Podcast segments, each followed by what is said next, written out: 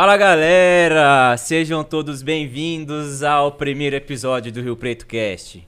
Estamos super felizes e animados com o que a gente está construindo, né? É, chegou o dia, né? Tanta expectativa, vocês que nos acompanham nas redes sociais devem estar com tanta expectativa que nem a gente, mas chegou o dia, nesse dia especial, aniversário de Rio Preto, né, Lê? É aniversário de Rio Preto, 170 anos, 170, né? 170. 170 anos, uma jovem cidade, né, pessoal? Sim. Uma jovem cidade.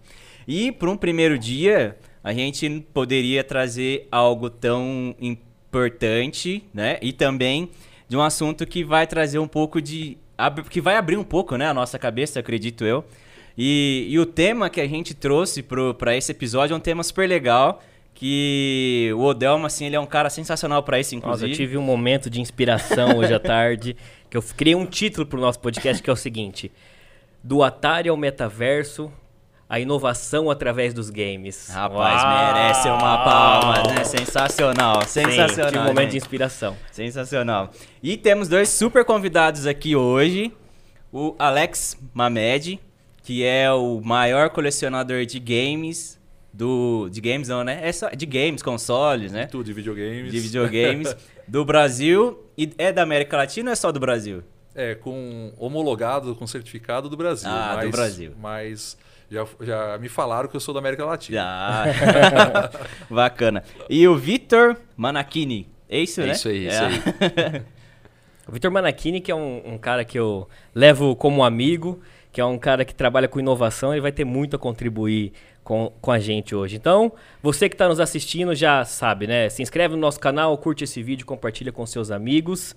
E vamos começar então o Rio Preto Cast. Agora, a partir Vamos. de, de hoje, todo sábado, um episódio inédito. Sim. Que você vai adorar acompanhar, trazendo personalidades de Rio Preto da nossa região, né? Com certeza. E uma super novidade hoje, nós já estamos em várias plataformas de áudio, tá? Então você está acompanhando aqui a gente no YouTube, é, mas você também pode acompanhar a gente lá no Spotify, no Deezer e no Amazon Music. Então, se por acaso você estiver fazendo seu exercício e não conseguir ver no YouTube, tá aí agora não tem mais desculpa. Você pode acompanhar a gente dentro dessas plataformas. Exatamente. Então, estamos em todas as plataformas. No então, vamos- multiverso das plataformas. multiverso. né? Multiverso das plataformas. Vamos começar então o nosso, nosso bate-papo de hoje. Vocês viram que o nosso cenário está todo aqui, todo paramentado. Nós vamos explicar aqui cada uma dessas coisas, mas eu queria começar com você, Mamed. De onde veio essa paixão por games? De onde surgiu isso? Primeiramente, muito obrigado por fazer essa participação e ser o primeiro episódio de muitos que virão. né? Agradeço o Vitor, o Thelmo, o Leandro, ao Pac-Man, ao Mario Bros. que estão com a gente aqui. E começou por acaso, né? A minha coleção, nunca pensei em ser um colecionador. Eu morava numa cidade bem grande, próxima a Rio Preto, a cidade de Cedral City. Olha só. Tenho um carinho muito grande de Cedral. E na época, jogava videogame em casa. Minha mãe falou: Alex, começa a ganhar dinheiro com isso. A molecada ia lá só tomar suco, pipoca, comia os lanches da minha mãe. E a molecada ficava jogando aquele Street Fighter, né? Era aquela luta, né? Muito legal. E eu falei: ah, começa a ganhar dinheiro com isso. Me deu um, um start na cabeça. Já com 18 anos, ser empreendedor nos games. E montei uma locadora bem artesanal, era um galpão de madeira que a minha mãe tinha lá para colocar coisa de cavalo em Cedral lá, que tinha, era uma chácara onde eu morava. Então eu fui lá, tirei tudo as bagunça inchada tal, coloquei duas televisão velha que nós tinha e coloquei lá o meu Super Nintendo e um Master System. E comecei a cobrar por hora, igual a Lan House, né, naquela Olha época, só. em 91. Empreendedorismo. Cara, ele começou a falar, eu já sou fã dele já, velho. Que a coisa mais legal que eu achava era os caras que eram os donos do videogame, velho. Nossa, Você pagar por hora pro cara, o cara falou assim, velho, mas você pode jogar todos quando não tem ninguém aqui. Você pode pegar todos esses jogos, cara. Não, já sou fã, velho. E aí acabei falando, ah, comecei a ganhar dinheiro. Aí, duas televisão, acabei na Casa Bahia, fiz um carnezinho na época, comprei mais duas. Fui comprando mais videogames eu cheguei a ter seis televisores e seis videogames. Aí começava a vender Coca-Cola, refrigerante, pipoca. Foi- era, uma, era um centro ali de, de jovens, né? Né, Tem várias histórias, depois a gente pode até contar sobre isso. E até padre foi tentar fechar minha locadora. né? E aí aconteceu o quê? É, meu pai me chamou para trabalhar com ele em outra atividade. E aí eu tive que fechar a locadora, obedecer o pai. Aí Isso aí é coisa de criança, mas eu ganhava dinheiro, ganhava muito dinheiro. Só que meu pai mandou parar, parei. E foi ali que eu falei: o que que eu vou fazer com esses televisores, videogames iguais? Falei: ah, vou guardar o Super Nintendo, o Master, um de cada um, e o resto eu vou trocando. Aí fui trocando uma televisão por um 3DO, uma televisão por um Neo Geo. Quando eu vi, eu pensei: nossa, tenho 12 videogames, né? 12 consoles, né? No termo É. dos, dos colecionadores chama consoles. Falei, tem 12 consoles, sou um colecionador, né? Mas eu nunca ia imaginar que durante 30 anos, eu estou mais de 30 anos no, no meio do colecionismo, ia chegar com mais de 700 aparelhos de videogames sem ser repetidos, né? Fora os repetidos. Cara, Caramba. sem ser repetido, sem noção? E eu lá com o meu FIFA todo dia. Tentando lá brincar, É, só um é. pouquinho. Você jogava? Cara, eu nem sabia que tinha 700. Pois é, né? já Acho que começa assim, é, né? Mas levando em consideração Play 1, 2, 3, 4, 5, assim, né? Eu achei que tinha Nintendo 1, 2, 3, né, tal. Cara, eu fiquei no Super Nintendo. Como jogador, assim É. mesmo e tudo mais, eu fiquei no Super Nintendo. Eu sempre gostei de ver, sempre gostei da, da estratégia, acho que resume um pouquinho do que eu faço, mas eu sempre gostei de olhar e já tive um, um MVP de uma startup de game também, pra É. entender esse ecossistema e tudo mais. Mas eu era o cara que olhava mais a galera e falava, nossa, esse cara aí tá ganhando grana fazendo, fazendo isso daí, sabe? Eu não fui o, o- o jogador número um, assim, de falar, cara, tô no, no hype do- dos jogos. Ô, Vitor, e assim, a gente vai ter um episódio especial sobre games aqui, mas eu não posso deixar de, de comentar isso com você. Como essa indústria, ela virou um monstro, né? A gente vai comentar um pouco sobre os números dela, mas assim, ela virou uma indústria bilionária hoje, né? Cara, o que é louco dessa indústria, além de ser bilionária, é uma coisa que qualquer outra indústria não consegue fazer. O ponto é esse. Porque se a gente analisar uma indústria de televisão, por exemplo, que ganhou tanto por tanto tempo, bilhões de reais, ela está entendendo como ela consegue inovar agora. Qual que é o próximo passo? Uma rede social, por exemplo, que até então era uma comunidade entre amigos, dá um passo para trás e fala assim, cara, eu preciso repensar essa forma com que as coisas acontecem, como eu vejo em comunidade. E aí pega estratégias dos games e leva para um metaverso agora, né? E, e tudo mais. Então, eu acho que como a- as coisas estão se transformando de uma forma tão rápido que o que a gente fez lá atrás, como o Alex falou, dessa cultura de game e tudo mais que a gente fez lá atrás, tá repercutindo agora.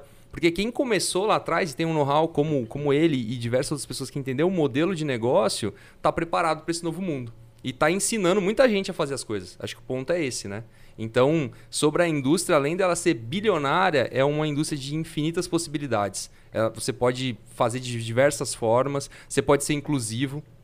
Eu acho que o grande problema, falando de qualquer indústria, é o acesso. Então, a partir do momento que você consegue levar um game para dentro né, de um celular, por exemplo, isso já muda o jogo, isso traz acesso para jovens que não poderiam jogar antes, né? Então, a gente tem, tem vários exemplos aí que a gente poderia dar. Mas realmente me- me fascina a forma com que isso está evoluindo. Acho que a gente vai falar mais sobre, Sim. sobre isso. É, até nessa questão da evolução que eu vou comentar com, com uma média aqui, né? Você teve teu primeiro videogame é de que ano, assim? É, o primeiro foi o Atari, Aham. né? É, O Atari foi feito em 77, né? Mas 70. o Brasil veio na década de 81, 82, que Entendi. veio para aquelas lojas Mappings, né? Foi ali em São Paulo a maior loja que vendia Mapping. aham. Mas eu peguei em 82, eu não peguei no lançamento, né? Sim. E também meu irmão foi para o Paraguai buscar muamba, né? Que era isso a nossa vida. Até hoje é ainda algumas Sim. coisas, né? Hoje- Mas hoje tem é, os sites, né? Sim. Hoje você compra tudo pela internet. Na época você tinha que montar no busão, andar tantas horas e trazer. E ele foi comprar calça, tênis, relógio e trouxe um brinquedo eletrônico. Aí nós falamos, o que é isso, brinquedo eletrônico? Então, um Atari naquela época, mesmo na década de 80, no come- início de 80, quando você colocava uma- um aparelho na televisão, até então que você colocava na televisão, um videocassete no máximo, você não interagia, você ligava lá, o vídeo fazia sozinho. Não. O videogame você tinha um controle, tudo bem, era um botãozinho só, e você interagia com a TV. Você imagina pra molecada isso. Sim. Você, pô, você, você mexe as coisas na TV. Você na tua cabeça, como é que eu consigo mexer lá na TV, né? E aí foi o primeiro foi o Atari, né? Jogava Enduro, River Raid, né? Aqueles joguinhos mais antigos. E depois o- eu peguei do meu irmão, meu irmão trouxe pra ele, É. eu acabei tomando do meu irmão. Aí depois o meu mesmo foi o Master System, que aí tinha Entendi. cores e tal. Sim. Esse era preto e branco, aquele sistema Power dos Estados Unidos. Mas o meu primeiro foi o Atari. É, até sobre o que o Victor comentou de inovação, né? Então você conseguiu acompanhar essa é, é, evolução de tecnologia, né? Do Atari até hoje, no que a gente chega aí no, num PlayStation 5, né? No Xbox e tal. É, eu sempre imaginei assim, a gente fala, nossa, um dia nós vamos estar dentro do videogame, né? Desde lá, cada dia ia aumentando os gráficos, as cores, a- o som, né? a interatividade, né? Videogames, porque no início tinha um fio ali, né? Sim. Grande para você ligar no videogame para você ligar. Depois os- as primeiras coisas foram os joysticks sem fio, já foi uma inovação. As imagens, aí jogo era, era cartuchos, depois virou mídias em CDs, é, Blu-rays, aí todas as mídias, da LD, aqueles Laserdisc que saiu, videogames da Pioneer Laserdisc. É raro, mas eu tenho lá em casa. Desse tamanho o jogo. E aí até hoje jogos online. Então a gente foi vendo a evolução e, e igual o Vitor pôs, mesmo, a gente vê o negócio cada dia crescendo mais, né? Há várias empresas hoje lançando jogos. Às vezes você não precisa nem do, hoje do, do aparelho mais. Você precisa só do, do joystick e você capta o jogo. O que eu acho joga. mais foda disso é que é uma necessidade humana. Sim. né? Então, essa necessidade de fazer o que a gente está fazendo aqui agora, de ter esse pertencimento, de trocar ideia, né? A pandemia veio e mostrou um monte de coisa pra gente. Uma delas é que nós somos seres sociáveis e, e ponto final. Mas esse pertencimento de você estar numa tribo, né? Trocando ideia com pessoas de diversos lugares do mundo. Eu acho que a globalização ela trouxe muito disso. Falando de inovação e falando do, do boom dos games, surgiu a partir do momento, pô, em um cenário onde, né, você vai dizer melhor do que eu isso, mas, pô, eu jogava eu contra eu mesmo. Sim. Contra um computador onde tinha uma programação tal, tinha a tua linha de código lá até ir até, né, certo ponto. Depois eu comecei a jogar com os meus amigos. Então tinha dois controles, eu consigo jogar. Depois eu comecei a jogar em locais onde várias pessoas podiam estar interconectadas com a internet e tal, né, lan houses e tal e tudo mais, aonde evoluiu para um lugar que, pô, a gente Não tem consegue limites, né? montar times, montar, né? A gente consegue fazer o que a gente quiser hoje na, na, na internet, praticamente, né? E eu acho que isso muda o jogo, porque a nossa necessidade, né? Falando de necessidade, acho que humana é, pô, a gente nasce. A gente começa a imaginar, assistir um desenho, assistir um, né, um anime, qualquer coisa. Primeira coisa, a gente se imagina, fala, cara, eu, eu jurava que eu era o Jiraya, velho. Jurava. eu jurava. Eu tinha, eu, eu- em algum momento eu tive a roupa, tenho, tenho foto disso, eu com a roupa do Jiraya, eu jurava que eu era ele. E aí, partindo dessa premissa, a gente começa a se imaginar dentro disso. Fala, cara, não era o Jiraya que tava lutando com os monstros lá, tava, era eu. E aí, partindo de uma evolução aonde realmente sou eu, né, onde eu coloco um óculos de realidade virtual, E você onde tá lá dentro, né? eu consigo participar disso e eu consigo falar com outras pessoas que também são outros personagens, o jogo muda. Sim. E, Alex, até nesse ponto que o Victor tocou aqui. Você é mais saudosista dos games antigamente ou mais entusiasta com esse futuro? Eu vou explicar a minha situação aqui. Lá pelo meio da década de 90 eu tinha um Mega Drive que eu jogava Sonic e era um acontecimento na família, assim. Chegava no final do ano, via meus primos de São Paulo e a gente tentava de todo quanto é jeito zerar aquele jogo. Era sempre uma luta, porque depois que você morria ou depois que você tinha que desligar, cair a energia, você tinha que voltar do começo. Sim. Tinha voltado do começo. Hoje eu baixei esse jogo no meu celular e eu zero ele toda vez que eu pego pra jogar. Então você é mais saudosista com os games ou você é entusiasta com esse futuro? Olha, eu, eu vou, eu vou fazer um parênteses aí. que Você falou do Sonic, negócio de tomada. Tem que contar uma história aqui. Conta, Você conta. falou agora. Eu tava em Caraguatatuba e tinha isso mesmo. A gente, todo mundo, eu ia pra, pra passar férias com meus primos, a gente leva, cada, cada ano eu levava um videogame, era colecionador, né? Teve um ano que eu levei o Mega Drive e fui zerar Sonic. Olha só que coincidência. Eu tava zerando Sonic, e aí quando tava no final, na última fase, eu dei um pause pra todo mundo vir ver eu zerar Sonic. Porque nós viramos, eu e meus primos, todo mundo, cada hora uma fase, reve- aquele negócio de revezamento naquela época, né? Todo mundo subiu e a minha ex-esposa veio, tadinha. Quando ela foi passar perto da gente, ela não tropeçou, porque lá 220 tem o transformador. Ela bateu o pé na tomada e desligou a televisão. Caraca, e o relacionamento acabou aquele dia. Por isso que eu falei isso, mulher. Não, brincadeira. Foi depois, bem depois. Não, é sério. Na hora que ela desligou, todo mundo olhou pra ela e ela se trancou no banheiro. De medo. Ela ficou toda envergonhada. E a gente teve que jogar tudo de novo. De novo, pegar as argolinhas tudo de novo. É, né? Cara, você soprou muita fita, Alex? Muito. Nossa, Nossa, imagina, imagina. Desde a época da Atari, Master System, Phantom, Super Nintendo, que é quase todo mundo Aham. assoprava. Ah, eu também eu acho que eu sou os dois. Eu gosto muito do- do- do- dos videogames antigos, mas eu vejo a, a inovação é uma coisa assim, fora do normal. É, eu não sou de jogar. Você pergunta, Alex, a pergunta fosse, Alex, você é jogador? Você é gamer? Não. Eu sou muito ruim. Eu jogo. Você jogar tudo, um pouquinho. Falar, ah, quantos jogos você zerou? Eu acho que não. 10 jogos no máximo. Eu zerei pouquíssimos jogos. Só que eu gosto, assim, tanto da- do desafio dos videogames antigos, que é um barato, você, igual, se você zerar um, um Enduro do Atari, um River Raid, né? Não, é, eu nunca vi, eu nunca zerei. É muito difícil. É horas e horas. E agora, você pega um, videogame, um, um Play 4 e coloca aquele óculos. Putz. Você vê a primeira vez, a primeira experiência que eu tive com óculos, eu chorei, vou falar a verdade. Eu chorei. Uhum. Porque eu acho que a minha infância inteira, eu imaginava isso que o Vitor falou. Será que um dia a gente vai entrar no videogame, né? Vai entrar você, seu personagem, você andar, né? Igual no Fortnite, que você tá andando lá, você vê banda, não sei. Não sei se é o Fortnite ou outro jogo que tem. Você tá andando e vem uma, uma banda. Fortnite, é, o Travis Scott tocou, né? Você imaginou? Você tá, você Fortnite. tá lá no. Você tá jogando o jogo, aí, ô, pera, vamos todo mundo lá pra tal praça. Eu acho que é assim, porque eu não jogo. Eu, eu tô falando meio. Eu jogo coisa velha. coisa- E você já lá, ó, vai ter um show do. Não sei lá. Elton John, não sei, os cantores novos aí. Godplay lá. Putz, eu fico lá parado vendo, né? Você dentro do videogame, que barato que é isso. E o metaverso é mais ou menos isso. Mas é, o que é louco. coisa louca. O que é louco é Doido. isso, porque ao mesmo tempo que você tá jogando, você não deixa de jogar. Se jogar é estar dentro do jogo, a todo momento você tá jogando.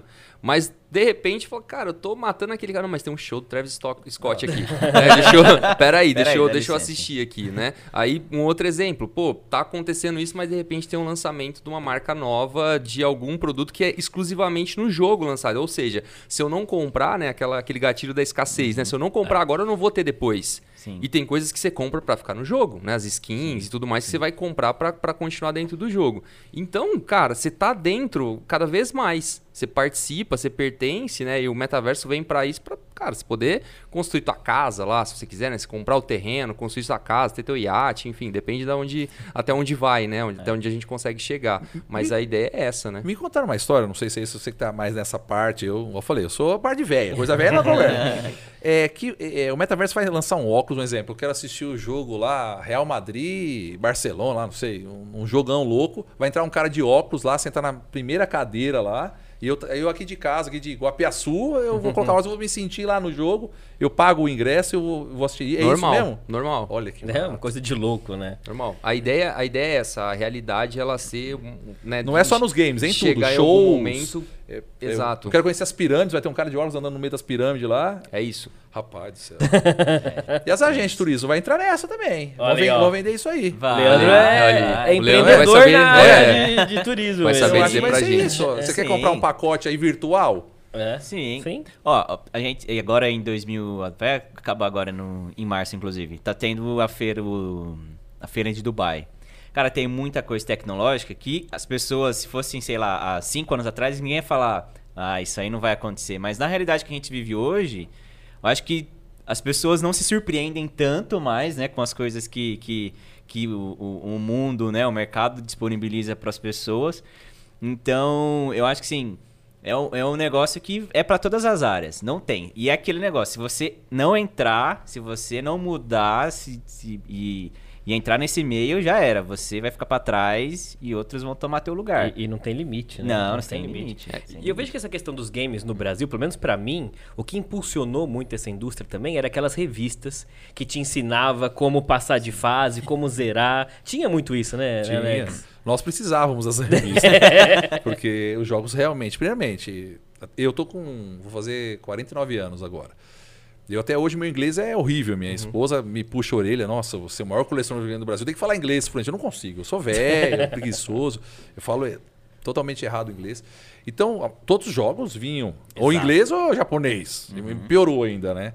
Então, aquelas revistas eram a nossa salvação, né? Então, a gente, ah, quero, quero chegar no final. E tinham muitas revistas, é, acho que é detonando, né? Na época era detonando o jogo, uma coisa assim, ou zerando o jogo. Você ficava lá, página por página, né? E hoje não precisa mais disso. Hoje você vai no YouTube, quero, você fica vendo o cara lá zerando, É, muito é, mais rápido. exato. E as revistas foram acabando. Hoje você- é, são poucas revistas que sobreviveram aí, mas já não. São mais para fazer propaganda de algum Ah. jogo. É, ou então uma coisa nostálgica do que ajudar você. Porque você vai no YouTube e você consegue. Mas tinha muita revista. Muito É, pro, mas- Ação Games, Pro Games. Eu acho que essa, essa barreira do que né, você comentou sobre as viagens, como que vai mudar, eu acho que no final a gente só. O que, o que muda é a experiência. É da gente, nós somos seres humanos que gostamos de viver experiências diferentes. Vou dar um exemplo para vocês. A filha de um amigo meu chegou para ele e falou: pai, o que, que nasceu primeiro? Um carro ou um iPad? Pô, no mundo onde ela nasceu que já existia tanto carro e quanto iPad, fica difícil responder, né? Para ela é abstrato. Pra gente, a gente nasceu num mundo onde já tinha ambas as coisas, né? Mas aí eu pergunto para vocês, o que, que nasceu primeiro? Uma, uma escada, por exemplo, ou um pinico? Exato. O que, que nasceu primeiro? Boa pergunta, né? Escada?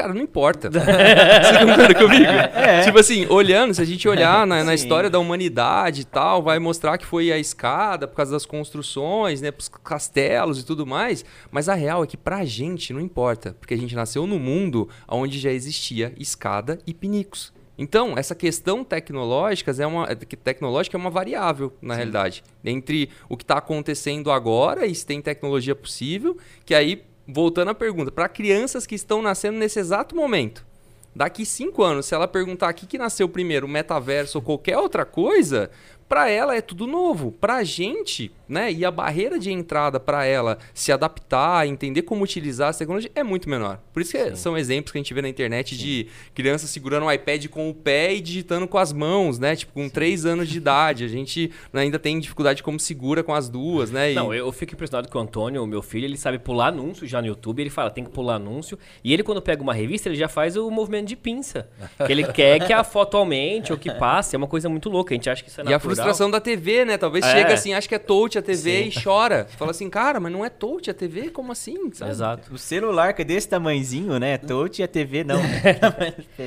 Ô, Vitor, isso já chegou nas empresas, né? Existe um termo muito falado hoje que é gamificação. Então, processos seletivos, avaliação de desempenho, muitas coisas estão gamificadas. né? Academias, universidades estão gamificadas. Como é que você vê esse processo? Eu sei que você trabalha um pouco isso, esse processo do game sair de um hobby e ir para esse lado profissional. É, eu acho que o primeiro ponto, as empresas elas entenderam, e da mesma forma que a educação no mundo, elas entenderam que estava na hora de mudar o modelo de negócio. Que elas faziam não, não faz mais sentido. Então são empresas que muitas vezes ainda estão no século XIX, são colaboradores que estão no século XX e, pô, tem clientes sedentos por inovação que estão no século XXI. E acho que o, o interessante disso tudo é que nós estamos em algum momento em algumas dessas partes. Então, falo, cara, o que a gente precisa mudar é esse drive interno e começar a se atualizar. Então, o que, que as empresas, como as escolas que também estão lá atrás nesse modelo industrial, perceberam? A forma com que eu contrato não é condizente com o mercado agora. Por quê? Se eu tenho um colaborador que eu estou buscando ele para um desenvolvedor, por exemplo, alguém de tecnologia, que ao mesmo tempo ele também curte pra caramba game, e a experiência dele dentro de um game é muito mais interativa e ele se desempenha melhor quando ele está olhando para uma gamificação, para um modelo não, não é linear.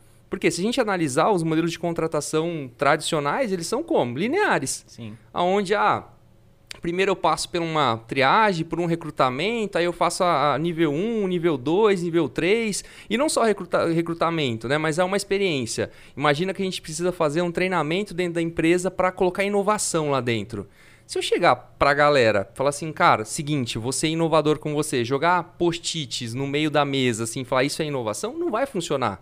Eu preciso ter storytelling, eu preciso ter narrativa, eu preciso ter meios de levar. E essa forma de gamificar, de ter uma visão não, não tão tradicional da forma com que a gente faz, é o que está mudando.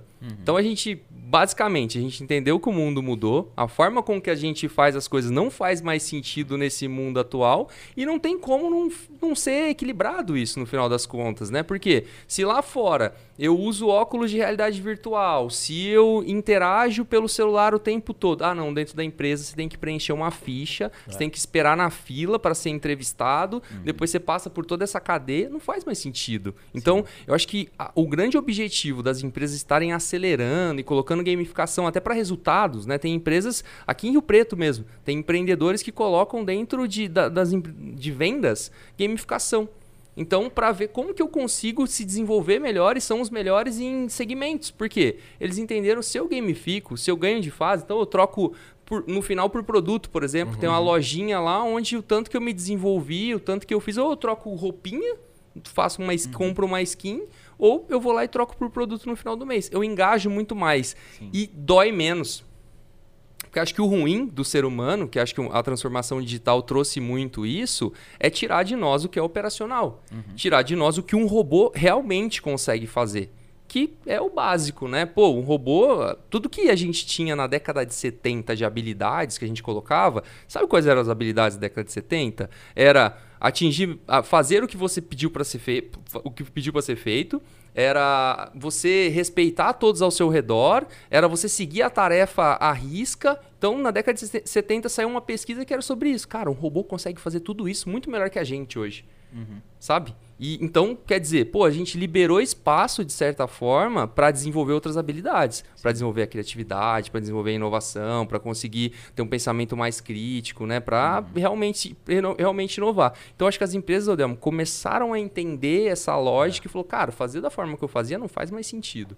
Sim, e, e aí você me falou um negócio interessante, porque a gente vê no LinkedIn, cara, é, que ainda existem várias empresas que são no modelo mais antigo, podemos dizer assim, né? Que não inovam tanto.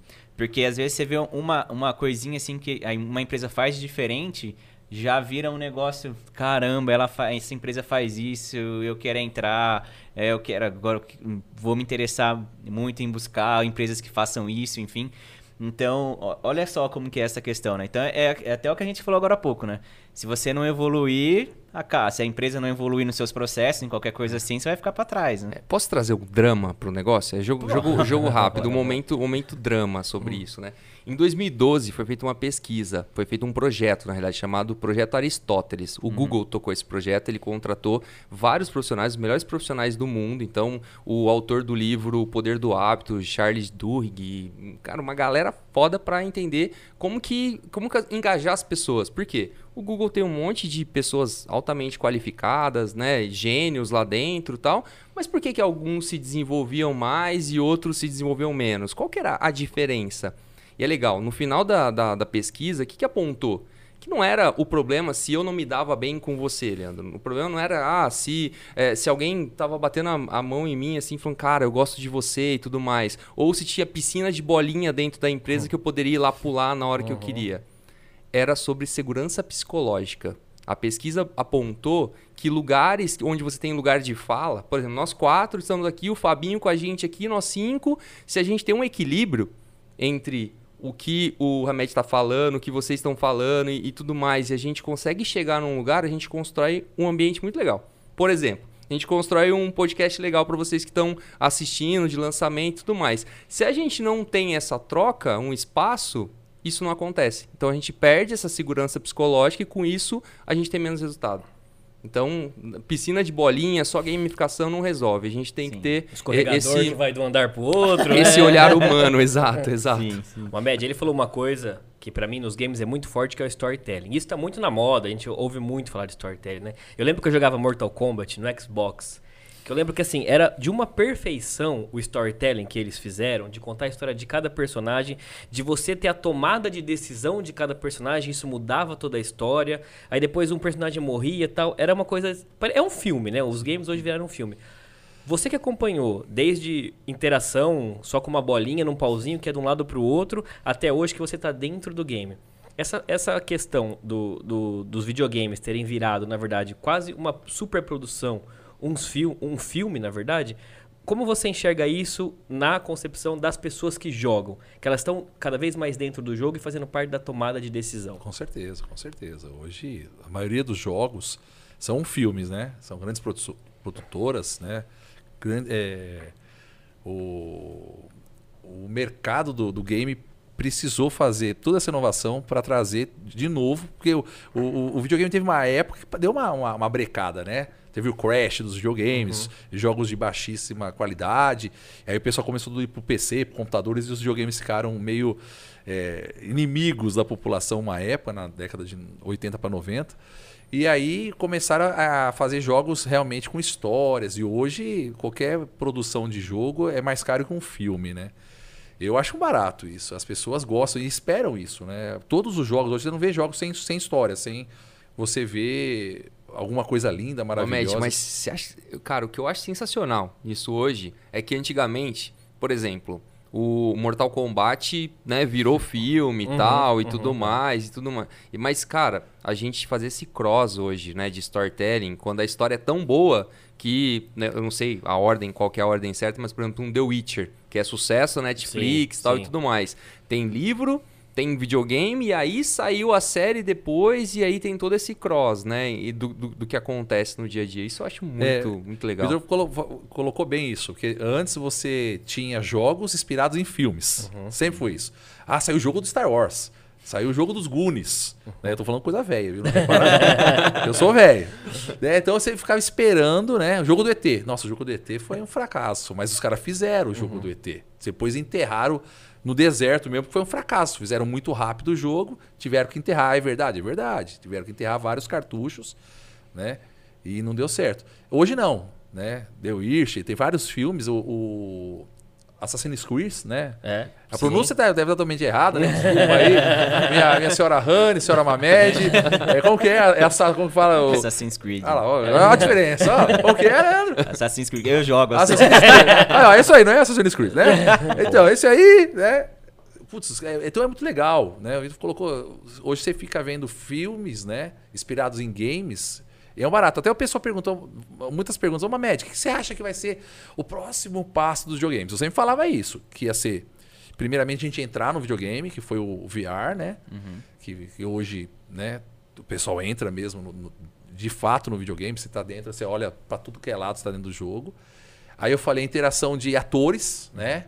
É, atores tipo um Arnold Schwarzenegger no filme, o Sylvester Stallone. Você tá jogando, oh, tô jogando um Stallone mesmo, né? Não é personagens que foram feitos ali, um Pac-Man, um Mario. Era os atores, gente, igual o Nicolas Cage. Um filme do Nicolas Cage, que eu sou fã do, do cara, né? Então, é jogos, jogos assim que, le- que eu pensava que ia acontecer e tá acontecendo já. Né? Muitos jogos, né? Tem muitos atores.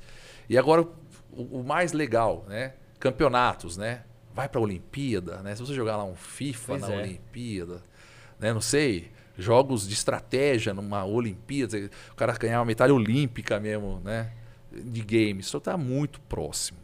É, e, próximo, até os jogos próximo. de esporte, eles estão entrando nesse modo história. Sim, o FIFA tem lá, faz uns 5 anos, o modo história, que você é um jogador e você vai tomando decisão e construindo a carreira desse jogador. Modo carreira. Modo né? carreira, é. Você vai entrando lá É e um você vai barato. fazendo. É um É barato. Cara, mas aí entra no multiverso. Pega um Free Fire e o Cristiano Ronaldo é personagem. É, O exatamente. Alok é Exato, personagem. exatamente. Aí, cara, desconstrói completamente. Eu gosto de trazer esses exemplos só pra gente olhar um pouquinho pra, pra criatividade que ocorre hoje em dia e fatura milhões com isso, né? Tem um projeto do Free Fire mesmo que o Alok é embaixador dele no Brasil. Cara, o cara arrecadou acho que foi 18 milhões. Ele criou o instituto dele a partir das skins compradas do jogo dele. Então, é o poder do storytelling, né? Tipo, Com certeza. Joseph Campbell, né, um dos criadores do storytelling, né, de tudo isso, do Herói de Mil Faces, ele, ele fala muito sobre isso, né? O, a trilogia do Star Wars, a, a primeira e de repente todos os outros filmes, o Lucasfilm pegou e falou, falou assim, cara, eu criei baseado no storytelling do Herói de Mil Faces. Do, do Joseph Campbell, onde ele mostrava toda essa visão que o herói precisa ser construído, né? Não é o herói não nasce pronto. O herói tem que ser uma pessoa comum, que ela descobre que ela tem um caminho maior, que ela percorre esse caminho, tem um monte de desafio, tem uma hora que ela acha que não vai dar certo na vida, mas aí vem um mentor, ensina alguma coisa pra ele, ele aprende, ele vai pra batalha final, ele acha que é a batalha final, mas não era, porque aí ele acha que ganhou, de repente o vilão vai de novo em cima dele, aí ele descobre um novo poder e salva a humanidade e volta e traz o é basicamente, né, foi de uma forma muito resumida assim, mas é, a- essa, essa jornada do herói que a gente fala sobre isso é storytelling puro. E quem sabe fazer isso no cenário dos jogos ganha o jogo, cara. É a superação, é igual nos jogos. É? É? a superação de você mesmo. Você vai jogar um jogo, pra você chegar à segunda fase, você vai ter que cada vez superar aquele comecinho até você chegar no final, sempre superando. É, é um barato isso. E, e olha só, e nós falamos, e se você se superar, cara, é a vida real. É, no final É, das no contas. final das contas é. a vida real, né? Ô, Mamed, e e eu acho que o que impulsionou muitos games aqui no, no Brasil e no mundo também, além das revistas que a gente falou, foi a, a rivalidade que existia uns anos atrás, Nintendo, PlayStation, agora com Xbox. É uma rivalidade. É que nem qu- quem estuda marketing. Tinha a- time, né? É, é a Nike contra a Adidas. É aquele É, negócio, é aquela paixão. Você que é um colecionador que tem todos esses que a gente comentou, você tem um preferido? Como é que você via essa rivalidade? essa verdade era muito grande, né? Foi a, a maior mesmo foi Nintendo contra a Sega, né? Mario Bros versus Sonic. É. As campanhas eram apelativas mesmo, né? Bem complicado. Hoje tem uma guerrinha entre Sony e Microsoft, né? Que é o Xbox e o PlayStation, mas é pequena, nem se compara com a década de 90. Porque as- a- o que era legal eram os comerciais, né? Você rachava o bico, né? Tinha um do Game Boy que era meio. aquela cor meio esverdeada, né? Aí o cara pegava um taco assim, não era nem taco, acho que era um osso que ele pegava. O osso batia na cabeça e ele começava a ver colorido pra ver, né? E aí o cara, pra que bater o osso na cabeça? Compre o Game Gear, que era, um, era o da SEGA colorido, né? Mas eram uns comerciais bem apelativos mesmo, né? O Mario Bros andando devagarzinho, o Sonic parecia um turbo, né? Eu acho assim que é- é- era, era saudável, porque as empresas realmente precisam ganhar dinheiro e era engraçado, né? Hoje eu falo assim que a. a- é igual. O, que eu, que eu fico triste é a SEGA, porque a, a SEGA e a Nintendo brigaram tanto. E apareceu a Sony, a Sony lá embaixo, pequenininha, né? Hoje ela é a grande, né? Ela é forte, né? Então, é isso que eu falo. A gente sempre tem, não po- podemos, assim, é, parar de inovar, né? A gente, quando tá falando de inovação, É. a SEGA, ela deu uma paradinha e o- a Sony veio, quis fazer um acordo com a Nintendo, não, não deu certo. Falou, ah, então é para caminhar sozinho? Então eu vou caminhar sozinho. Então você tem que estar ligado mesmo, né? Tem Eu que estar vejo que a, que a Nintendo também ela teve uma, um caminho um pouco parecido mesmo com esse da SEGA, né? Só que ela, aos poucos, ela tá, acho que voltando, né? Porque hoje as duas maiores não tem, né? Sony e Microsoft Não. mesmo. É que a Nintendo é muito, eu falo, uma empresa muito familiar, né? Uhum. Ela gosta do Mario, ela gosta de coisas assim mais pra família, né? Nada de sangue, poucas coisas com sangue. A Nintendo é muito. Né? Ela tem a empresa dela e é, é assim. E tem, Uhum. os nintendistas são fiéis, né? Mesmo que o ceguista também goste da SEGA, mas a SEGA deu uma parada e o PlayStation e a Microsoft joga tudo, né? O que vier na, na área foi o que Sim. o pessoal quer. O pessoal quer coisa diferente, né? Jogos que tenha tudo, sangue, briga, corrida, interação, jogos online, jogos para você participar. Então a Nintendo é muito tradicional, a palavra certa, a Nintendo é meio tradicional. Então ela pode ter os baixos dela, mas ela tá sempre no mercado, sempre ela tá no mercado. Tanto é que na eu tava assistindo o final da Olimpíadas lá, não sei onde que foi. Aí daqui a pouco saiu o Mario no meio do tanto que, é- que vai ser, ia ser no Japão, uma coisa assim. Foi, acho que foi aqui no Brasil em É, 2016. é, foi fazer a é, que foi- transição é a transição quando eu vi o Mario. Eu falei, o Mario é comida, meu. Achei um barato aquilo. Falei, olha como que é forte no Japão a força do Mario Bros, né? Os jogos no Japão. a- o povo já nasce jogando a molecadinha ali, né? É um barato. E no Brasil, como é caro ainda comprar um console, você comprar um videogame. Eu lembro quando eu tinha, como eu tinha meu PlayStation, nossa, era um por Natal que você comprava, né? Olha Era um jogo por Natal. Isso é complica demais, né? É, isso aí eu passei por isso quando eu Cara, era posso- bem mais jovem. Trazendo um, um, conta- um contraponto, assim, conectando com a inovação, cara, concorrência é muito bom. Porque acho que o, o, o princípio básico de uma empresa hoje se manter competitiva é ela buscar um oceano azul. Ou seja, ela tem uma estratégia onde ela consegue focar nessa estratégia, criar um diferencial competitivo e faturar com ela, ajudar o mundo a um lugar melhor, enfim, uma série de coisas. Só que quando a gente não tem, por exemplo, as big techs, as maiores empresas do mundo são monopolistas, de certa forma. Então, o Google monopoliza, ah, tem o Bing, tem outras, mas ele monopoliza a pesquisa no mundo, né? O Facebook, de certa forma, ele monopoliza a forma de rede social que ele faz. E isso acontece. Só que para continuar inovando, olha o problema. Se você é uma empresa que inova e tem concorrência, você sempre vai tentar ser melhor. Coca-Cola e Pepsi, Nintendo e Exato. Sega, tal, você sempre vai tentar ser melhor. Só que tem um problema quando a gente não tem a concorrência, a gente acaba fazendo monopólio. E para inovar, a gente vai para aquisição, por exemplo. A gente começa, né, a Google acho que compra mais de 200 startups por ano. Por quê? Você precisa se manter competitivo comprando outras tecnologias para trazer inovação para dentro da empresa, né, cara? É, a, a Microsoft comprou a Konami agora, não foi isso? A Konami não, a. Não é Konami, perdão. Uma empresa muito grande de, de games. Fugiu o nome, não é Konami, não. É... Não sei. Cara, eu não vi, mas Não, foi a maior, uma das maiores compras de, de- de- de- do. Nossa, como que é o nome daquela empresa? Não é Konami. Konami, não, é, Konami, não é. Depois vocês cortam aí. que foi- Joga pros erros Fica- aí. É a. Oh, meu Deus do céu. Action Vision. Action- Depois você vê o valor que a Microsoft comprou a Action Vision. Até para fazer essa parte do, do metaverso, alguma coisa nesse sentido que a, a, a Action Vision tem um- alguns projetos tipo do metaverso aí. 69 bilhões. Ah lá. olha isso. 69 bilhões. Não é, é, é essa mesmo que eu te Action falei. Vision. Action Vision, né? E a Action Vision Responsável pelo Call of Duty, Overwatch, Diablo, tudo mais. vai indo mais pra trás. Lá, é, ela lançava jogo pra Atari, Action Vision. Pra Atari. Você acha que o dono da, da, da Action Vision, na época da Atari, imaginou que um dia ela seria vendida por uma Microsoft por 69 bilhões? Bilhões. É muita grana. É muito dinheiro. muita então grana. olha como que é a coisa. Então, né, igual o Vitor falou, você tem que estar sempre atento no negócio, esperto. O negócio está indo, vamos embora, vamos que vamos. Vamos inovar, vamos embora. E a concorrência é, é, é necessária mesmo para você. Senão você fica parado, você fica sentado ali, vou acomodar. Né? Tem outro cara ali fazendo isso, ah, vamos embora. Eu acho que é, é muito interessante isso. Tanto é que a Sony, quando foi é, foi meio rejeitada pela Nintendo, que a Nintendo diz assim nas histórias, você vai ler os uhum. livros, uhum. a Nintendo falou assim, ah, tenta a sorte, essa palavra, tenta a sorte. Porque a Nintendo era a Nintendo, até hoje é a Nintendo. Você imagina a Nintendo chegar na Sony e falar, ah, tenta a sorte. Ah, tá bom. é isso que é o, é o, PlayStation hoje. É, é, é aquilo, né? Você vai. Provoca cê, o cara. Isso, provoca, né? Você não sabe o que, que o cara tem, que ele pode fazer, que ele pode construir, né? Ô, Vitor, a gente está falando de inovação e eu queria falar um pouquinho de criatividade. Eu sei que você trabalha com isso. E até para você falar um pouco do seu trabalho, eu queria começar com uma pergunta. Se criatividade é um dom ou é algo que pode ser trabalhado no dia a dia? Cara, com certeza não é um dom. Acho que o nosso, um dos meus trabalhos é esse, desmistificar a criatividade no dia a dia, provar que ela é inerente do ser humano, a gente nasce criativo. O que acontece é que no decorrer da nossa vida a gente tem vários momentos entre que a nossa criatividade é bloqueada.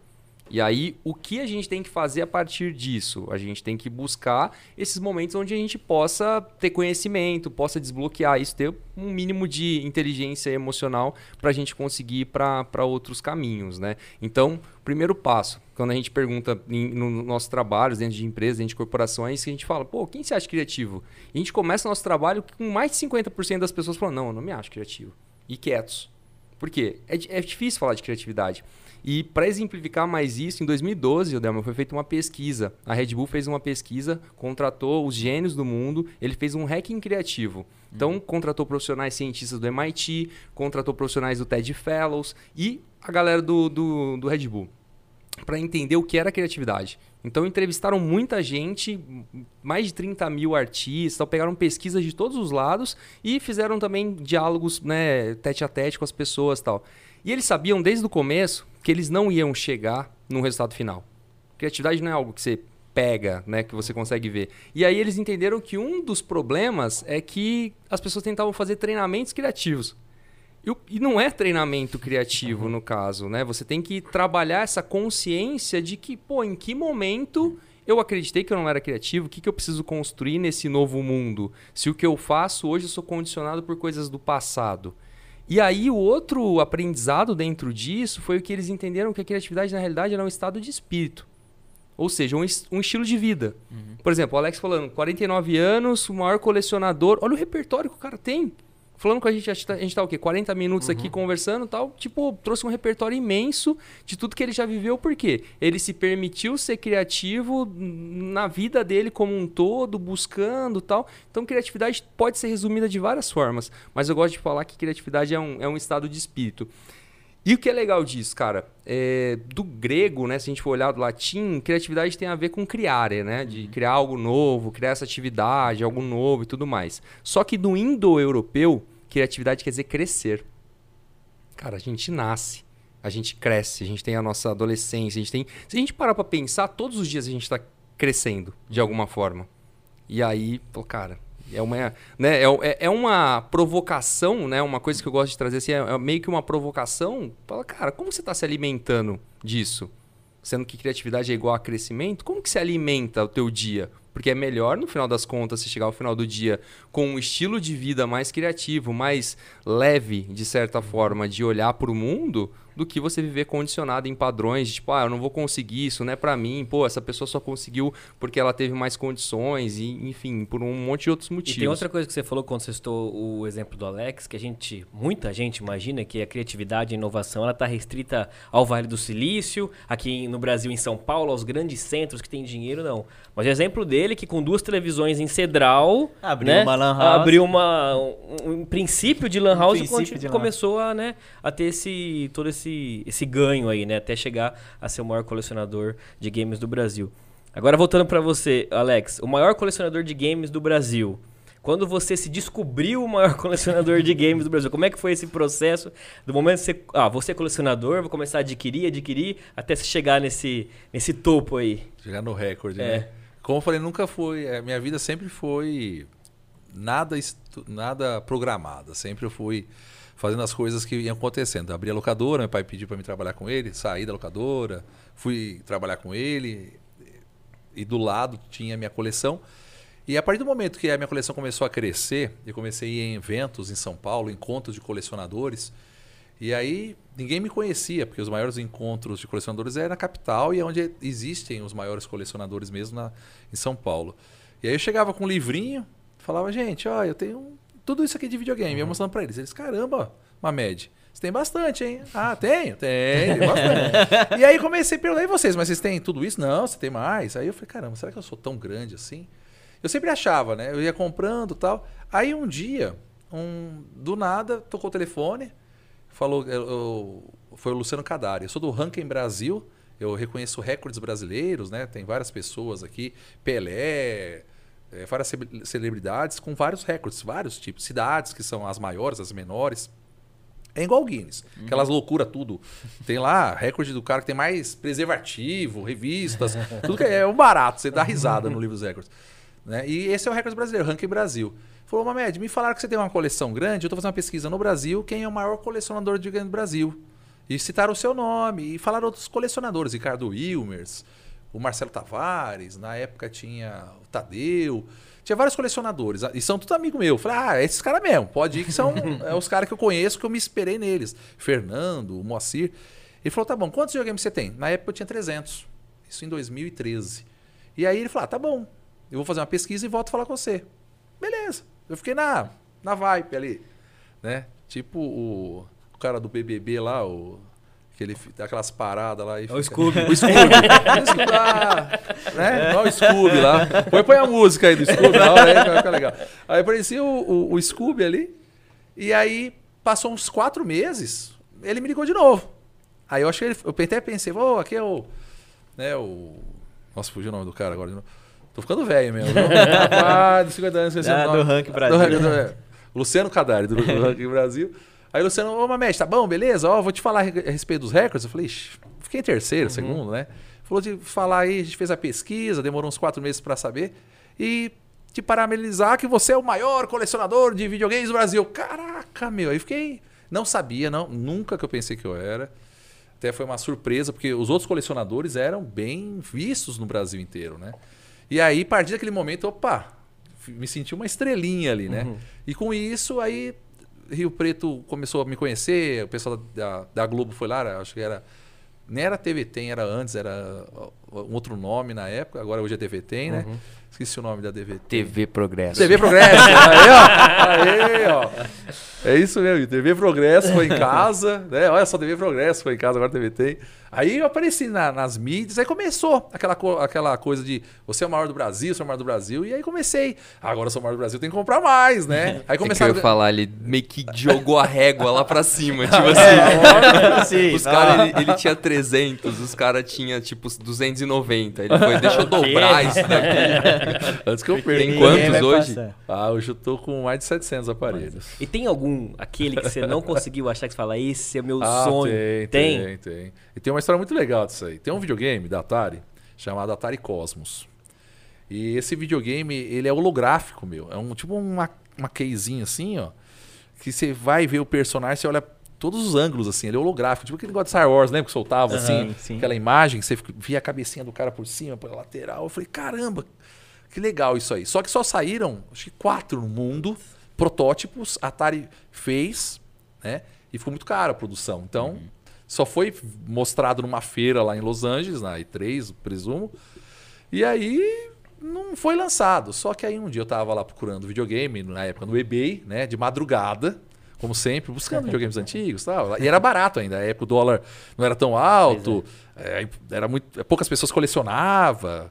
Né? Então eu, por isso que eu falo, eu tenho muito videogame porque eu peguei a época boa de colecionar. Hoje é difícil, hoje é caro pra caramba o videogame. Você vai ver quanto custa um Nintendo 64 Pikachu, você vai pagar 4 mil.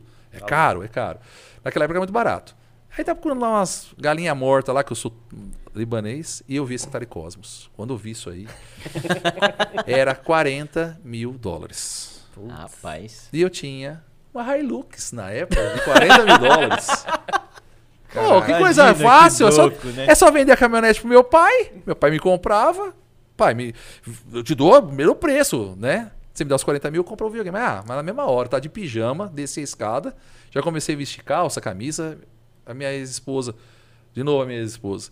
Minha esposa falou: caramba, onde você vai? Fui lá vender a, a Toyota pro pai. Aonde? Por que você vai vender? Apareceu o Atari Cosmos, o videogame mais raro do mundo. Meu, mas foi uma briga em casa. Aí acabou o Não, relacionamento. ainda, não. dessa, não tem, ainda né? não, ainda não. Ela se fechou. Não, não, não. E meu filho, na época, o Brian era pequenininho, abraçou minha perna, chorando. Falou que o pai e a mãe brigando. Quase que eu vendi o carro da família pra comprar um videogame. Mas não comprei. Nossa. Não, é, Então o Atari Cosmo é raro. Ah, você tenho. não tem ele? Não, não consegui vender. Esse Nossa. é aquele. Esse Não é... tem. Então, Como é eu- que era? Era Silvio Santos, né? Você troca isso por aquilo. Era É, Silvio Santos que isso, falava. isso. Você troca uma Hilux. por um Atari Cosmo. De novo, se a gente fosse o Luciano Huck, atrás dessa cortina, o Atari Cosmos. Vocês viram, vocês Mas, não, é- E eu vi esse Atari Cosmo. Eu quando fui- jurava que ele tinha comprado. Eu também, Não, não, não, Nossa, não. vendeu. Não, não, não vendi, não Ah. vendi, não vendi. E aí uma vez eu pena. tava em Los Angeles, eu fui na, na E3 também. Uma história muito engraçada também, entrei também. Fui lá tentar comprar o ingresso na hora, o cara queria mil dólares para entrar.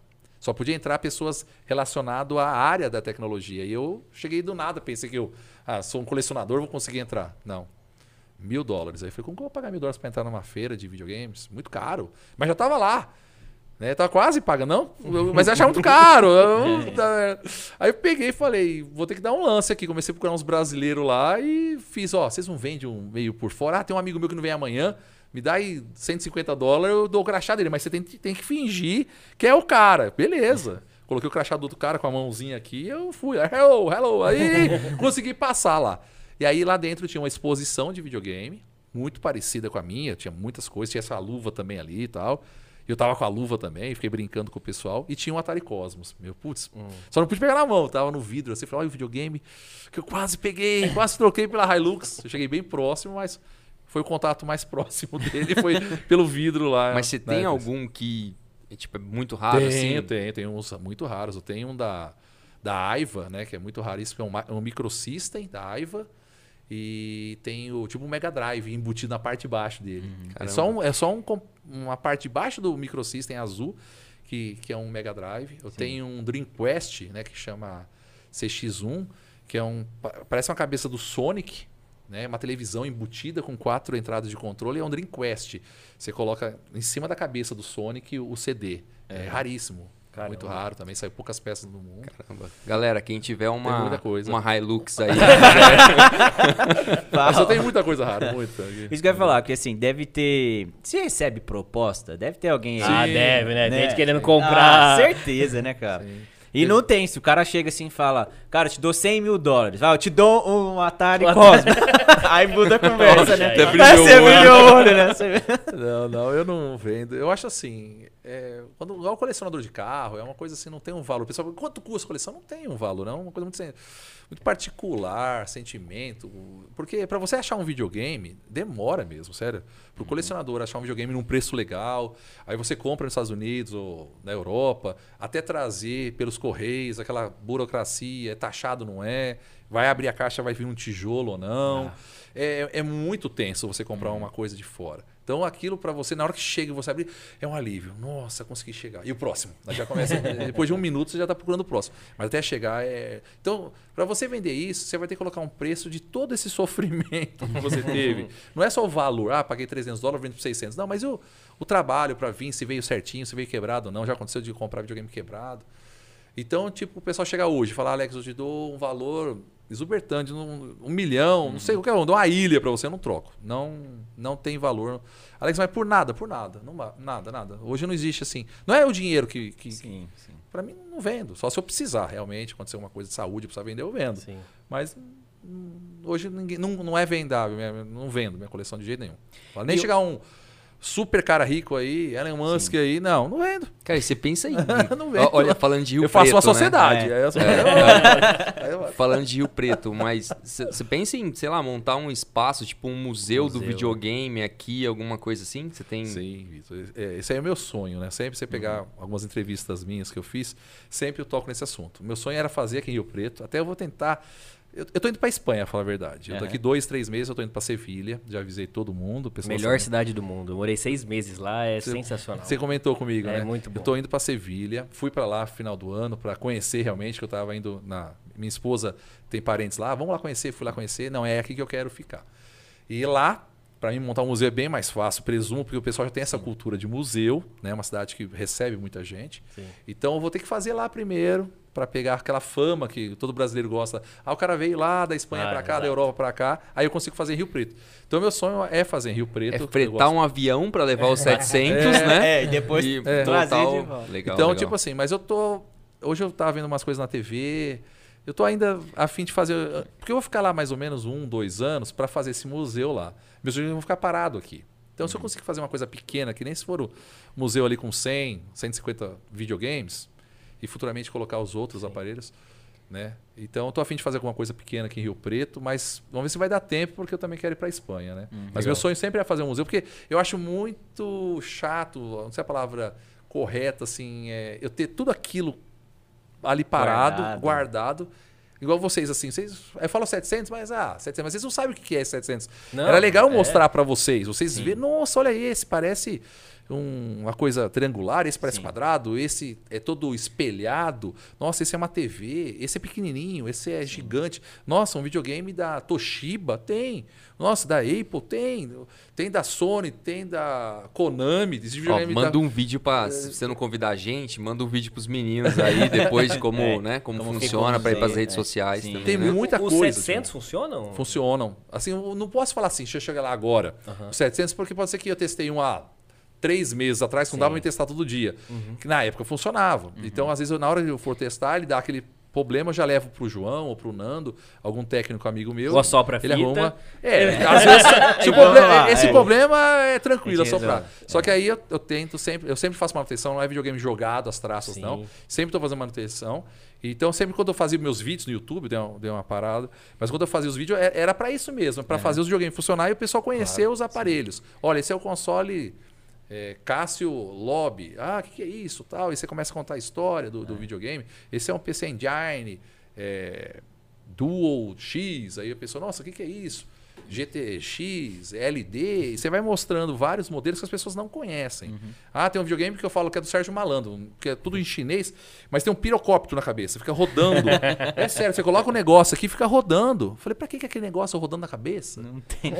Entendeu? Mas é umas coisas muito doidas, tem muita coisa diferente demais. Ah, pra ter 700, você imagina quanta, Nossa. quanta diversidade. Cara, você existe. chegou aqui com essa luva, eu já falei, cara, o que, que é essa luva? Você É, viu o é. Mário, eu falei, legal, mas o que, que é essa luva? né? Essa luva aqui conta um pouquinho, né? É, essa Porque luva se a gente rolar. olhar aqui, assim, sem, sem fazer nada, assim, eu pensaria, ah, isso aqui é no mínimo dos anos 2000, né? É, ela é bem futurista, né? É Ela bem super chama futurista, é bem futurista. Então aí já tem muita história, o pessoal brinca se eu tinha mão, se eu não tenho mão, se é uma luva para fazer alguma alguma cirurgia de médico, cada um pensa um negócio, é um barato. Tem várias perguntas, mas é uma luva de videogame, né, do Nintendo Internet System, né?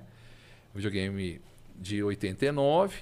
Então você pode ver é o plug aqui, ó, aqueles plug antigo, ó. Uhum. Tá vendo que você Sim. ligava no videogame. Entortou o pininho já era, para de funcionar. Ah, dá trabalho. É. Aí você apontava isso para um outro sensor que vem na caixa da luva e ficava em cima da televisão. Então a TV tá lá, tinha um sensor em cima, você apontava. E o barato, que tem o joystick aqui, mas você não precisa, você quer usar aqui, pode usar. Né? Mas é meio ruim para você usar aqui. A, a luva, ela faz essa interação. Então, o- esse botão, que na época não tinha vários botões, era o A e o B. Né? Pode ver, A e B. Então, ó, A e B. Então você ia dirigir um carro, ó. Aqui era o A, você acelerava, e direita e esquerda aqui, ó. Então era esse movimento, acelerando. Vai jogar o Mario Bros. Vai pra direita, pula. Pega o negócio, pula. Você faz esse movimento. E foi o primeiro é, acessório de videogame com sensor de movimento. Aqui que veio a inspiração depois do Nintendo Wii. Né? Sim. Então, na década de 80, lançaram esse protótipo, não fez muito sucesso, porque o pessoal tinha que ficar muito tempo com, com o braço assim, cansava o braço, fazia isso, o bonequinho morria lá. Entendeu? E aí, muita gente, ah, não serve pra nada, e foi abandonado isso. Aí você acabava comprando isso na, minha, na época muito barato. Eu comprei muito Sim. barato isso. Agora, hoje é uma pet colecionador, já custa caro. Chama Power Glove, luva do poder. Mas é, é muito louco isso, eu estudo futuro, né? Sou futurista e uma das coisas que me chama a atenção é, a gente chama de produtos do amanhã, objetos do amanhã, essa forma com que essas coisas são criadas. Por quê? Talvez aqui não foi tão funcional, mas hoje essa mesma coisa trazendo da criatividade, né? Esse objetivo que ela teve, hoje ela tá, talvez esteja revolucionando outro cenário, sabe? Uma luva, uma luva dessa, a gente olha para robótica, como que isso auxilia em membros. A gente não sabe a transversalidade, no caso, o impacto que gerou em outros mercados. E E isso é uma que- das coisas que os videogames fazem muito. A gente não tem noção de como ajuda na reabilitação de pessoas que estão passando por, né, pô, preciso, eu tô dentro de uma sala de hospital, no caso, só vendo a parede e tudo mais. Se eu coloco um óculos de realidade virtual, eu começo a imaginar o mundo lá fora e como são as coisas. Ou se eu tive algum problema, né, eu sofri algum acidente e eu preciso retomar minha memória. Pô, como que eu consigo reconstruir isso, né? E eu fiquei pensando aqui, eu falei assim, cara, Colocar um, tem um infravermelho aí que liga lá. Hoje em dia, automação residencial, o que, que daria pra fazer uma lua, uma luva dessa, né? Tipo. Eu fiquei sabendo que um DJ fez algumas adaptações dessa luva, né? Sem fio, né? Acho que ele colocou uma bateria interna, alguma coisa. Tipo, Alexa? Aqui. e ele consegue, ele apertava, um, parece que um botão, saía uma luz É aqui, muito apertava outra É. coisa, fazia um movimento com a própria Power Glove. É muito legal. É, muito legal. E, e- e ela fazia um sucesso. Eu, eu andava nas feiras, que no começo eu não era conhecido, né? Uhum. Então qualquer evento que eu ia, eu ia com essa luva, é um barato. Aí o pessoal me parava. O que é essa luva? Aí eu falava, ah, essa luva aqui é a Power Glove de 89. se- O primeiro sensor de movimento da Nintendo, dos videogames e tal. Ah, que legal. Ó, mas peraí, leva meu cartão. Se tiver um videogame em casa, liga pra mim, manda mensagem aí. Olha, era minha, meu chamariz. Ganhei muito videogame, é, recebi muitas é, ligações através dessa luva. Então, aonde eu ia, era meu cartão de postal. Até hoje, você vê meu mascotinho lá no Instagram, TikTok, tá eu com a luvinha lá, porque ela que, que era meu chamariz, aqui. E realmente chama atenção mesmo, né? Aí tá É vendo? Inspirou o Thanos. E eu tava olhando pra ele, ele parece um pouco o Thanos também. cara. É o Thanos. Eu tive muitas brincadeiras com eu com a luva. Eu já tinha uma barba grande, eu tirei e tal, depois do Covid aí, né? Peguei um Covid bravo aí, depois eu acabei tendo a barba. E aí eu- o pessoal brincava muito, uma média de Thanos. né? Thanos, é. É verdade. Muito bom. Eu queria só trazer um ponto aqui, já que a gente está no Rio Preto Cast, a nossa ideia também é trazer uma reflexão, né, sobre tudo que a gente tem aqui dentro da nossa cidade, né? Cidade e região. E, e uma coisa que falta na cidade é museu, cara. Até vocês falando, né, do museu de- do videogame, a gente sim tem tem alguns, né, mas assim, são poucas, as pessoas não vão atrás. Então essa é uma coisa assim que até para incentivar você aí que tá assistindo, tá nos ouvindo, se você tem alguma coisa, se você é colecionador, então se você tem alguma coisa que ou conhece alguém, né, que talvez tenha ou produtos, alguma coisa assim pra montar um museu, né, algo assim, ou que possa é, abrir para as pessoas, né? Da mesma forma que você falou, eu tenho lá, mas é tudo meu, né? Não, sim, não tem, não tem onde abrir, né? É, cultura é uma coisa que falta um pouco aqui na, na, na região em si, né? Sim. É, não, é, não só né, na parte de museu, mas num- acho que num contexto geral, né? Cultura é algo que a gente precisa todo momento falar e lembrar que é, que é importante. Eu tenho uma pergunta, Vitor. Essa questão do metaverso que a gente falou um pouquinho. É, essa questão de realidades paralelas, tudo isso que está acontecendo. Você dá para usar de duas formas, eu vejo, né? Você acha que, que vai ser, você que é futurista, a maior tendência? Ela é uma inovação realmente ou ela vai ser usada mais como uma fuga da realidade? Cara, dá pra abrir, né, uma, uma linha temporal assim de. Uma das coisas que a gente fala quando a gente começa a olhar pro futuro é pra não tornar o futuro apocalíptico, porque a gente já faz isso o dia inteiro, né? Então, quando a gente começa a analisar o futuro, a gente pensa nas possibilidades otimistas que isso pode causar, porque tem tanta coisa que foi feita por bomba nuclear, por exemplo, quando foi criada, Sim. não era pra ser uma bomba pra ir lá e destruir Hiroshima, Nagasaki, por exemplo. E, e aí acho que a forma com que a gente utiliza isso vai ajudar de, por exemplo, o objetivo do, do metaverso, um dos objetivos. Ele gera um acesso. Para ele gerar um acesso, tem alguns passos atrás, que é o que? A tecnologia, o acesso à tecnologia antes de acessar qualquer ferramenta, qualquer coisa para eu chegar num, num outro ponto. Mas aí, pô, o que pode me ajudar no mercado de trabalho? Eu trabalho, eu moro numa comunidade ribeirinha, por exemplo, para eu sair dela, eu tenho que pegar um barco, passar por três horas, tal, não conseguiria chegar. Ou seja, três horas para ir, três horas para voltar, com todos os riscos que tem.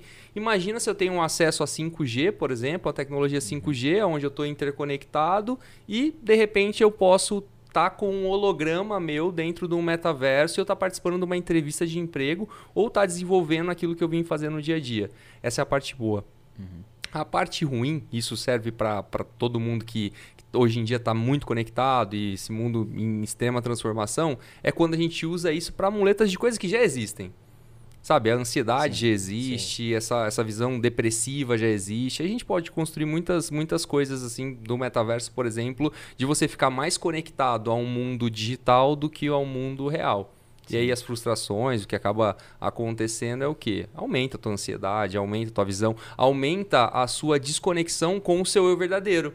Porque você vê e fala assim, cara, no metaverso eu não tenho ruga, no metaverso o meu cabelo não cai, no metaverso eu posso ficar forte, sabe? No meta você pode fazer ser tudo que você quiser. Mas aí cai aquele momento, pô, fui pro mundo real. Nossa, eu não sou mais aquele cara. E tem vários filmes, vários Eu movimentos agora, que tem um filme do mostram. Bruce Willis, assim, né? Você lembra de um filme da década de 90? Acho que, é, que ele vivia ele e a mulher, eles eram bonitos pra caramba. Que era foda, né? É, e Tipo, depois aí mostrava que não era eles, eram tipo metaverso daquela época. avatar, Era o né? avatar. Aí é, eles, o- eles ficavam cheios de fios. Tinha Sim. até uma mulher que era mó linda, ela saía com todo mundo e não era uma mulher, era um homem. Até obeso, ele tava Uhum. tomando cerveja e ele era mulher. Era, e- Aí pega a depressão mesmo. Você, Exato. Você e aí, imagina se a gente pegar de história, né, falando de inovação, pô, não é uma inovação porque a gente vê o metaverso da década de 90, veio de um livro, o termo metaverso e tudo mais. No começo dos anos 2000, a gente falou sobre Second Life, né? Então começou o movimento. Só que aí começou um movimento que a gente fala muito que é, tem tecnologias que elas começam necessidades, por exemplo, um, um modelo de negócio, algo que eu quero criar, e imagina que está muito à frente. Por exemplo, essa luva. Talvez hoje ela fizesse muito mais sentido do que na, naquela época, para fazer o que tem que ser feito tal e tudo mais. Mas aí eu não tinha tecnologia suficiente para fazer isso. Muitos, muitas empresas quebram por causa disso, porque elas estão lá na frente, mas a tecnologia não é suficiente. Então, a gente falou de Star Wars, o próprio Star Wars foi isso, né? Começou tipo, não com os- tinha é. tecnologia suficiente para avançar, então ele falou, cara, vou fazer essa parte que dá aqui, depois eu faço o resto.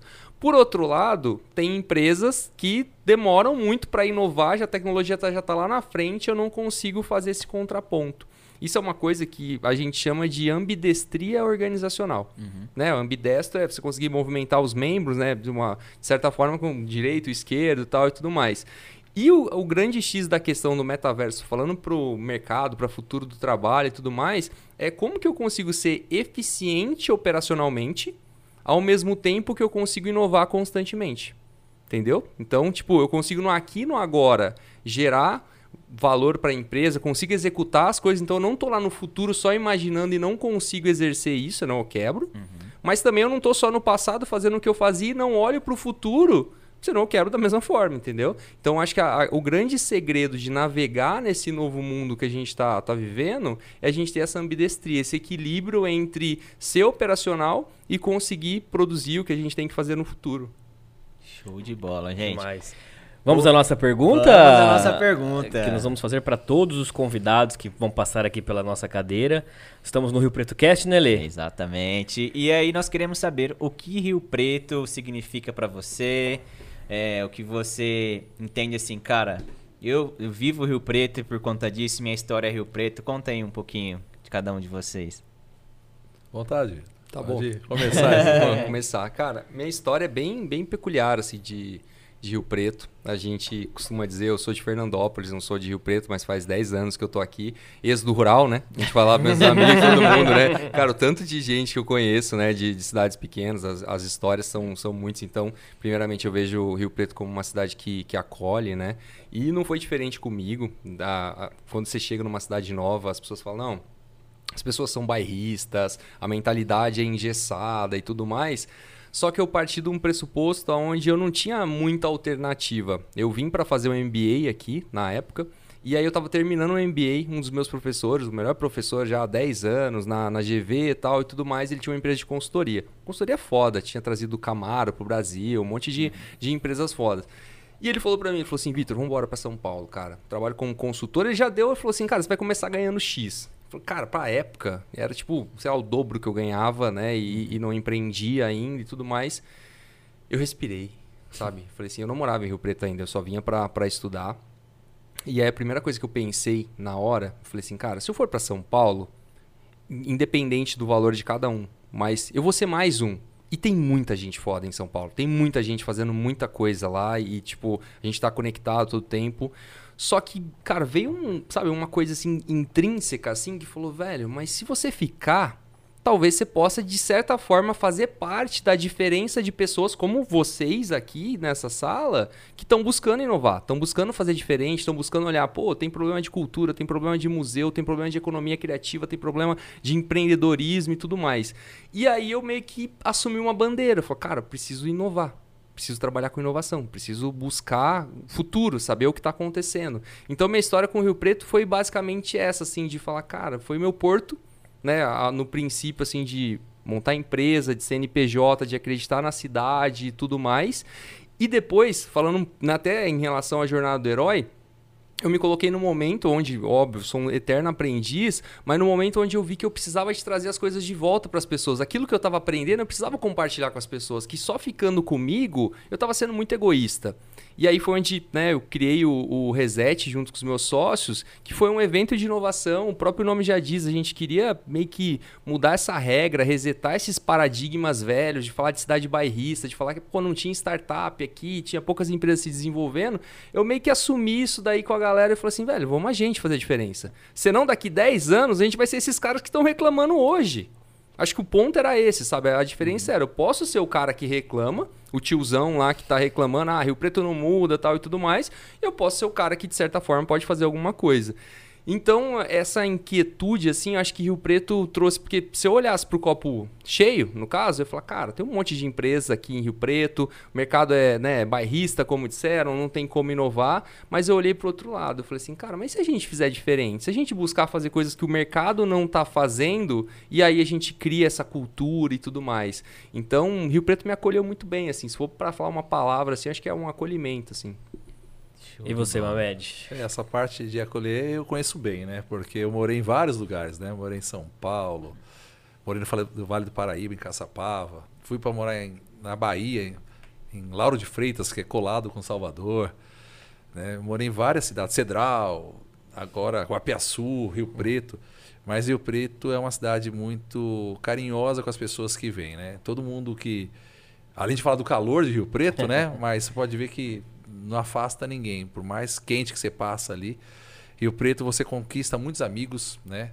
Negócio é difícil, Rio Preto mesmo, para você. Tanto é que uma vez eu conversei com uma pessoa que fazia franquias e não sei se isso procede ou não, mas eu acreditei na ideia. Ele falou: Rio Preto é o lugar que mais tem franquia, porque se deu certo em Rio Preto, dá em qualquer lugar do país.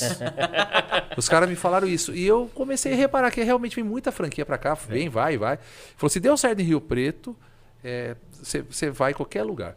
Então, Rio Preto realmente é acolhedor para tudo isso. E eu acho um barato, que Rio Preto é muito grande. Eu, tem hora que eu vou, tenho muitos, muitos amigos na Zona Norte. Falo, caramba, é longe, é quase 40 minutos para me chegar na casa de um amigo meu lá na, Zona Norte. Falo, olha o tamanho de Rio Preto. Está encostando o Mirassol, está encostando em todas as cidades vizinhas, né? Uhum. Só que eu acho muito legal que você está andando num shopping. E aí, Mamed? Opa, beleza. é uma cidade tão grande que em Ribeirão, tem um amigo meu que mora em Ribeirão, falou, Alex, eu vou para Rio Preto, eu vejo um conversando com o outro, né? E Ribeirão é uma cidade também interiorana, só que o pessoal é um pouco mais fechado, parece que não tem é, é, esse calor humano que tem Rio Preto, né? Então, tipo assim, eu vejo que eu amo Rio Preto por causa disso. Eu acho muito, eu gosto muito disso. Você tá andando, o cara, ei, média, eu tinha uma D20 vermelha, cheia de desenho de videogame, e eu passava, buzinava, não sei o que que tá buzinando, tava me xingando alguma coisa, e aí, beleza? Então eu gosto disso. Então eu acho que as pessoas que vêm para Rio Preto sentem essa, esse amor pelo, pelas pessoas, assim, um, são barristas, são, tem hora que dá aquele negócio pessoal, é, é o meu bairro, aquele negócio, mas eu vejo assim que eles acolhem qualquer pessoa, né? É, e eu estudei aqui no Colégio São José. Eu, eu era também. Era um barato. Eu também. Era, e eu lembro que eu, eu vim de, de, de, no, no, início de São Paulo e fizeram um bullying comigo, mas eu é. achava. Até o bullying parecia carinhoso, porque eu, eu falava porta, carne, e os caras, oh, vai lá Mamed, como que é carne? Carne, carne, não é, não é carne, é carne. Então eu achava um barato isso, mas era um bullying é, agradável. Entendeu? Então eu tenho muito carinho por Rio Preto, estudei num colégio muito legal. E fiz muitas amizades, né? Então eu tenho esse carinho de, de uma, um rapaz que era tímido, era muito tímido quando era jovem, né? E depois comecei a colecionar videogame, tive esse sucesso, ser o maior colecionador de game do Brasil. E então o Rio Preto me deu esse respeito, né? Putz, quando, onde eu vou, né? No Brasil inteiro, já fui para fora. Alma Média, o maior colecionador de game do Brasil está aqui, é lá de Rio Preto. Então sempre eu tento é, falar bem de Rio Preto, porque eu estou levando essa, essa cidade junto comigo aonde é que eu for. Vou para Sevilha? Vou. E vou falar de Rio Preto bem. O carinho que me deu, eu quero dar esse mesmo carinho sempre para Rio Preto. Tá, show de bola. E como que as pessoas, né, encontram vocês aí nas redes sociais, Instagram, YouTube, como que... Eu vou, vou seguir teu YouTube depois lá, eu vi Instagram já e agora eu vou seguir no YouTube também. Bom, o meu é Victor Manakini, é C-H-I-N-I, uhum. e qualquer uma das redes sociais, LinkedIn, Instagram e tudo mais. O Reset é reset.me, o, o site, para saber um pouquinho do que a gente, do que a gente faz. Ou Reset ME em todas as redes sociais também. Vou também seguir, Vitor. E estou disponível aí para o que você precisar do Reset também, tá? Pô, Fique à vontade com a média. É, isso aqui. que é legal. Isso que é, é legal. A gente tem que tá, sempre estar tá junto aí que você precisar. Conta comigo tá também. Tá bom? A gente. Daqui uns três meses não estarei, mas mesmo na Espanha a gente pode fazer uma, qualquer tipo de parceria que precisar, estou à disposição. Eu gosto de inovação, gosto de inovar, gosto de sempre estar empreendendo em várias coisas. E quer ver uma média, colocar Alex uma média oficial, né? TikTok, Facebook, Instagram. Não ganho dinheiro com isso, é um hobby. Eu tenho outras empresas, eu trabalho no agronegócio, tenho seringueira, granja, pecuária. É, nada a ver com videogame. o cara é o, mexe com videogame, não vendo nada, não comercializo nada. Às vezes sou convidado para podcasts, entrevistas, é, é um hobby, né? Queria ganhar dinheiro, que é um, a gente sabe o quanto que é o, o, o mercado né, do, dos games, mas eu acho que tudo tem a hora certa, né? Eu não paro, sempre estou fazendo minhas coisinhas. E eu acho que quando Deus fala, Alex, agora você vai ganhar dinheiro com games. Amém, porque é uma coisa que eu amo. Mas se não é para ganhar agora, que me dê pelo menos isso. Amizade, alegria, sorriso. Isso não tem dinheiro que paga. Eu acho que a gente é, trabalha para se divertir, trabalha para ser feliz. Então, a, a, felicidade é isso. Então, hoje, é, é isso que eu estou ganhando aqui hoje. Né? Amigos novos, sorrisos. E eu sempre falo, se você ouvir algo gostoso, leva aquilo para sua vida. Eu ouvi aqui muitas coisas que eu vou levar para resto da minha vida. Então, os videogames, uma hora vai me dar dinheiro, mas durante 30 anos me deu muitas alegrias que o dinheiro não, nunca vão me pagar esses momentos. Então, videogames e os negócios aí que caminham juntos. Mas um dia ainda eu quero montar meu museu. Então, cara, e faz, fazendo uma conexão rápida com o que o Mamed falou, e, e eu acho que está muito dentro, assim, que é um valor imensurável, e isso que vocês estão fazendo também para Rio Preto, para a região, valorizando e tudo mais, eu acho que faz muito sentido que a Singularity University, uma das coisas que ela fala é dessa visão de eu sou membro da Singularity, a gente fala sobre essa visão de o que é ser um, um novo bilionário. E o novo bilionário não é aquele que tem um milhão na conta, é aquele que impacta um bilhão de pessoas. E o que é louco é que automaticamente, se você consegue impactar a vida de um bilhão de pessoas, você vai ser muito próspero também, né? E aí a vida é baseada em conexões. Então, tipo, pô, o dinheiro que você, entre aspas, não ganhou, cara, ele tá todo depositado no prazer, na, na conexão entre as pessoas, né? De poder ter essa troca e tudo mais. Então, acho que isso aí é uma. Dentro dos negócios a gente fala de valuation, né? Pô, uhum. qual é o valuation disso? O teu é muito maior. Muito bom. Gente, acho que o nosso primeiro episódio não podia ser melhor do que Nossa, esse. foi sensacional, Foi gente. um papo muito bom, foi um papo muito gostoso. Mas fica que vai ter bolo. Tem bolo. Hoje é aniversário de Rio Preto, 170 anos. Nós vamos comer um pedaço de bolo para comemorar essa esse aniversário que a cidade merece, merece muito, né? Sim. E agradecer vocês por estarem aqui. Acho que foi um, um bate-papo muito legal. O Fabinho, nosso contra-regra, vai trazer aqui oh, o bolo. Aí, ó. e, e traz os... Luciana Trevisan, muito obrigado pelo Verdade. bolo. Sigam lá no Instagram, Luciana Trevisan. Ela que fez esse bolo pra gente. Fiquem à vontade. Aí, ó. Aí, ó um bolo super caprichado. Obrigado, especialmente aqui pro Rio Preto tá Cast. Tá uma delícia. Lei, nos vemos semana que nos vem, vemos né? semana que vem. Aê! Obrigado aí. É isso aí. Ó, quase que eu não vou ter bolo porque depois vão ficar sabendo. não, eu vou comer depois. Contamos eu vou, depois. Depois né? dos bastidores é. a gente é. conta uma história que rolou aqui. Mas, gente, você aí que nos ouviu, nos assistiu, muito obrigado por acreditar nesse projeto junto com a gente. É com muito amor, muita alegria, como a gente disse no episódio de estreia que a gente está aqui, para trazer isso, para trazer informação, para trazer histórias, tudo para que a gente conheça também um pouco mais de Rio Preto, né, Adão? E Rio Preto tem muita história. Nossa, muito. A gente demais. já gravou alguns episódios que vão ao ar todos os sábados. Rio Preto tem muita história, muita inovação, muito empreendedor de sucesso, muita gente que está começando e que a gente tem certeza que vai trazer muitos frutos para a cidade. Né? Com certeza. Então, pessoal, obrigado aí. Já sabem, né? Rio Preto Cast no YouTube, Instagram, Spotify, Deezer e Amazon Music. Então não tem como você não conseguir a E gente. TikTok, porque a gente é muito moderno. verdade, A gente TikTok. é muito moderno. Tem TikTok também, Tem gente. TikTok também. Beleza, gente? Muito obrigado e até sábado que vem. Valeu! Tchau!